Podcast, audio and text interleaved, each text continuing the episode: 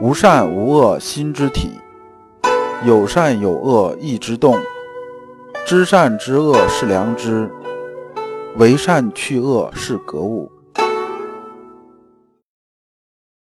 各位同道，大家好，我是老刘刘长志。您现在在收听的是由老刘播讲的《传习录》通俗讲解。老刘说心学，带您领悟心学入世的智慧。各位同道，大家好，今天继续讲解《传习录》。今天的题目是“必有是焉”和“极义”。必有是焉呐，这是孟子说的。我们之前的课程里面一直讲啊，“必有是焉，必有是焉”。那“必有是焉”究竟是个什么意思呢？可能很多人听的都是云里雾里的。那么这一部分呢，我们把“必有是焉”呢好好展开讲一下。那么对应《传习录》的章节是幺七三，第一部分。我们呢还是带着问题啊来听这一讲。这一讲啊的问题有两个：一，勿忘勿助究竟怎么用？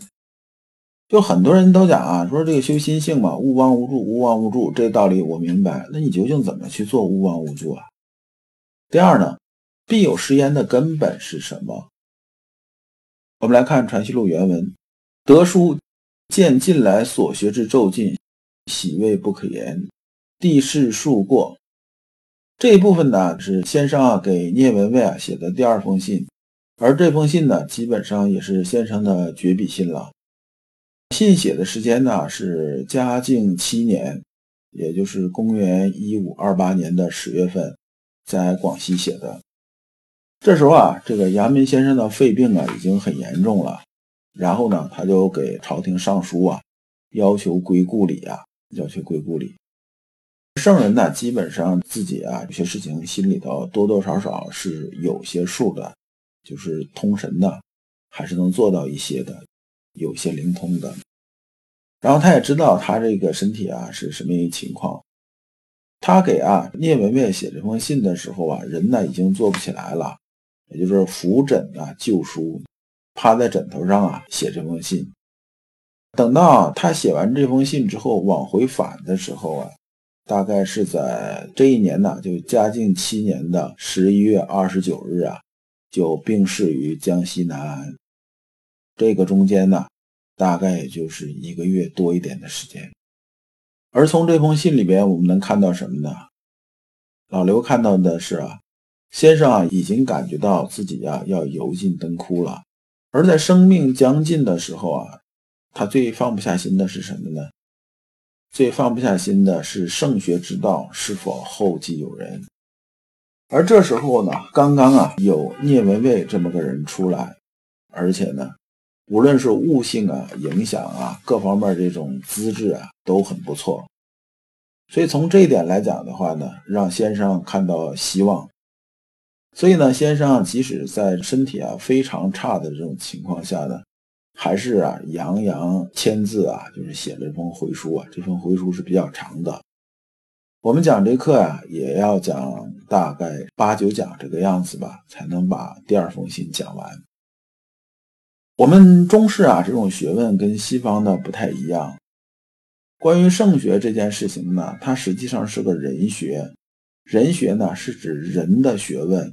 不是仁义那个人，是人类那个人，就一撇一捺那个人。他不是依靠几本典籍就可以传承下去的，而是啊，人在学在，人亡学亡。就是说呢，这个衣钵啊，必须得有一个人呢能传承得下去。这有点像什么呢？有点像老刘很年轻当学生的时候看这个金庸的武侠小说。在《射雕英雄传》的时候讲了一个东西叫降龙十八掌，但是等到我们看着金庸的小说往后传的，传来传去，最后呢，这个降龙十八掌啊就传的没了，最后也没人会了。那么呢，这个东西可不可以用文字啊和图画弄出来放在那儿，然后后人一看就会呢？人学的东西啊，很多事情啊都是只可意会不可言传的。那么只有这个人呢，他自己啊练到这种程度的时候，他才知道里边的关节之所在。就像什么呢？咱还举开车这个例子啊，你这个开车的理论呢，你学的再多，你不上去啊，开几圈你是没有感觉的，那是没有用的。而我们这个东西啊，人学啊，是形而上的东西，它跟形而下的东西完全不一样。甚至啊，我觉得西式这种哲学啊，和中国啊，我们的这种人学啊，它还不是一个东西。虽然现在大学里边也统一归类到哲学层面，但实际上我觉得也不是一个东西。这边呢，老刘就不展开去讲了，因为这一讲啊，这就没完了。那么呢，我们看先生这封信呢，先生说啊，你的信呢，我已经收到了，看到啊，你修心性这边呢有很大进展，所以啊，我心里头非常高兴啊。高兴呢，是一呢，是因为你啊现在有这个足够这种进步，然后呢，二呢是说呢，我知道我现在情况也不是特别好。从你这边呢，可以啊，后继有人。聂文蔚啊，其实就是聂豹。聂豹这个人呢，我们在百度上一查，你就能看到他很多东西。他确实把心学传承的很不错。先生接着说啊，说我仔细看了你的信呢，整体啊没什么大问题，但是啊有那么一两处啊，还是啊没有太通透。没通透啊，这个事情啊，是因为啊，你对致良知啊这个功夫啊还没有做到纯熟这种程度。先生在这里边打了个比喻啊，说你这时候啊就像驾车一样，就是说以前这种马车啊，以前呢是在这个小路上啊，坎坷很多，周折很多呀，你呀走来走去，走来走去很艰辛。这时候你看到一条大路上来了。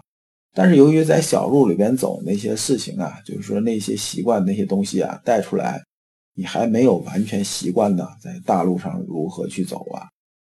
也就是说呢，这个马车啊还是由于马性未调啊，操纵的不好。但是呢，这只是一个时间问题啊，你只需要多走一走，基本就差不多了。先生啊，接着又说啊，说我自己啊，这个身体啊。他说：“你看我这身体啊，现在啊一热啊就咳嗽啊，因为从先生描写的症状啊，我们现在来说呢，他这个毛病很可能就是肺结核。而在明朝那个时代呢，就那个医疗条件，肺结核基本就是绝症。然后先生说啊，我呢现在啊给圣上啊上书啊，就是这个相当于写了封信的，说呢现在呢地方公务啊现在也基本差不多了，而且我的身体实在撑不下去了。”能不能啊，往北走一走，回到家里边，到比较凉爽的地方啊，大概其可以痊愈吧。其实先生啊，我觉得是这么个意思。先生说啊，我现在该尽的人事啊，已经尽的差不多了，而呢，我基本上已经看到我自己天年是什么样子了。但这话是不能跟别人讲的。那么我也想啊。最后呢，就是离开这个世界的时候啊，尽量啊是离家更近一点啊。那么关于写信这个事情啊，先生啊又带了一笔，说“浮针草草，不尽清奇”，意思是说呢，我现在啊身体啊是坐也坐不起来了，那么呢只能啊趴在枕头上啊给您写这封信。后边又加了一句说啊，你把这封信呢，同时啊给陈九川呐。看一看，陈九川啊，就是所谓的明水先生，也是个学者。后来啊，做到礼部郎中啊。这是前边呢这个信的这种开头，那么下边才是这个信比较重点的东西，就是写到修心的一些很实际的事情。他说：“来书所寻，草草奉付一二，近岁来山中讲学者。”往往多说，勿忘勿助，功夫甚难。这段呢，先生说的意思是说呢，这边呢经常有啊来学习的人呢，就是学者来讲学、来讨论的学者，往往一提到心学这件事情啊，都说啊这心学啊理解是好理解，但是啊做到勿忘勿助真的是挺难的。为什么挺难呢？这个先生这么问呢，你为什么觉得挺难的？就说呢，我一着意啊，就是我一往这个方向啊注注意力比较集中的时候呢，这好像就是在助了。助啊，就是咱们之前讲过，又是急于求成也好，还是刻意为之也好，还是揠苗助长也好，那么这就是助了。但是呢，我一不注意这事儿呢，他就忘了，忘了就把它放到一边去了。所以呢，这个事情呢，觉着啊，这个怎么做才是对呢？不是很好把握这个事儿。然后先生啊，我们看先生一问的时候就问到要害，先生就问呢，说啊，你是忘是忘了个什么，住是住了个什么？那么这个人呢，基本上就没法回答了，就不知道了。那么先生这时候说啊，区区因于说啊，就是我说啊，其实讲学这事儿，勿忘勿助啊，它呀只是一个操作，而这核心是在哪儿呢？核心是必有是焉，而不是说勿忘勿助，这是两回事儿。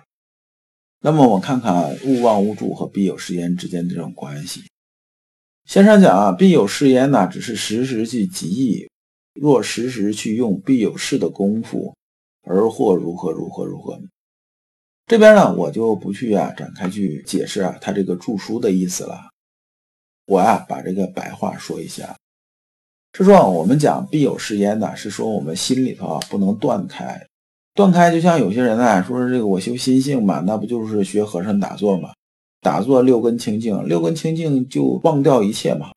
忘掉外面的世界，然后连自己都忘掉了，那我现在就不存在了。那你不存在了，那不就又成死木头了吗？那你还修个什么劲呢？对不对？而孟子说“必有是焉”，是说呢，只要我们还在这个世界上存在，还活着这个范畴内，那么呢，我们呢总会有些事出来的，就说不可能完全一片空白这种状态，这是不可能的。只要我们思维啊在动，我们就会有感知，有感知呢就会有触动。那么呢，我们始终是有事情在做。那么实时集意呢，就是说把这个事情里边的意啊集起来。集意这概念呢，我们下一讲会把它讲的比较清楚一些。那么这一讲主要我们讲必有是焉和勿忘勿助之间的关系。必有是焉和勿忘勿助啊，它是一只锅和锅里头这个米啊之间这种关系。勿忘勿助啊，是说干什么呢？是说我们呢把火点着了烧这个锅呀。而必有是焉呢，是说锅里边的这个米和水。我们知道，只有锅里边啊有米有水，然后我们烧这个火呀，米呀才能变成饭出来。那么，如果你光有个勿忘勿助啊，然后忽略了必有时焉，就相当于什么呀？就吊个锅在那烧啊，锅里有什么根本不知道。那么你烧到最后啊，你能烧出个什么？这根本就是很没谱的一件事儿。所以锅里有什么你都不知道，你还指望它出一锅好饭，这怎么可能吧？所以这个就是勿忘勿助和必有时焉的关系。我们要在必有事焉中啊，就是说我们随时啊。我们的心里边这种事啊，就是外物感应啊，我们这种事，在事里边坚持什么呢？坚持这个良知所在，这就是锅里头有米有水了。然后用勿忘勿助啊，这个火啊，去烧这个锅里边水和米，最后呢，才能出来一锅呀好吃的饭。这才是勿忘勿助和必有是焉的根本关系。那么现在呢，有一些人呢，专门在勿忘勿助上用功夫，那根本原因就在这儿，这自然是无什么着手之处了。整日啊，凭空做个勿忘的功夫，又凭空啊做个勿助的功夫，漫无目的，没有下手之处，到头来所下的功夫实际上没有多大用处的，好像是可以了，但是因为你没碰到具体的事儿，一碰到的具体事儿，立马。又完全啊方寸大乱，所以啊，我们到修心这种精微之处啊，这个叫失之毫厘，谬之千里，一点点的不精纯呢，很可能啊就会误人终生。这就是啊，我在讲阳明心学之前呢，有人跟我问说啊，这个老刘阳明心学好不好学？我说阳明心学很好学，它是儒学里边最好入手的一门儿。然后呢，你基本上要记的东西也不是很多，但是呢，要想精纯很难，难就在哪儿呢？它是啊，仰之弥高，钻之弥坚的一个事情。提纯呢是没有止境的，就说我们这个二十四 K 金呢，想把它提到纯呢，它是没有止境的。所以啊，对任何一个点，我们呢都要做到什么呢？要用心，用心里头那颗诚心呐，有足够诚意在，才能扣到良知，才能啊从心性里边走出来。如果你不知道如何进入心学殿堂，如果你在为人处事时经常左右为难，如果你在入世践行时经常茫然无措，那么你可以加老刘的微信，老刘的微信是。老刘说：“心学的首字母加三个六。”老刘为你答疑解惑，带你趟过晦涩的暗河，到达智慧的彼岸。那么这一讲啊，我们就讲完了。下一讲我们讲“极意就是致良知”。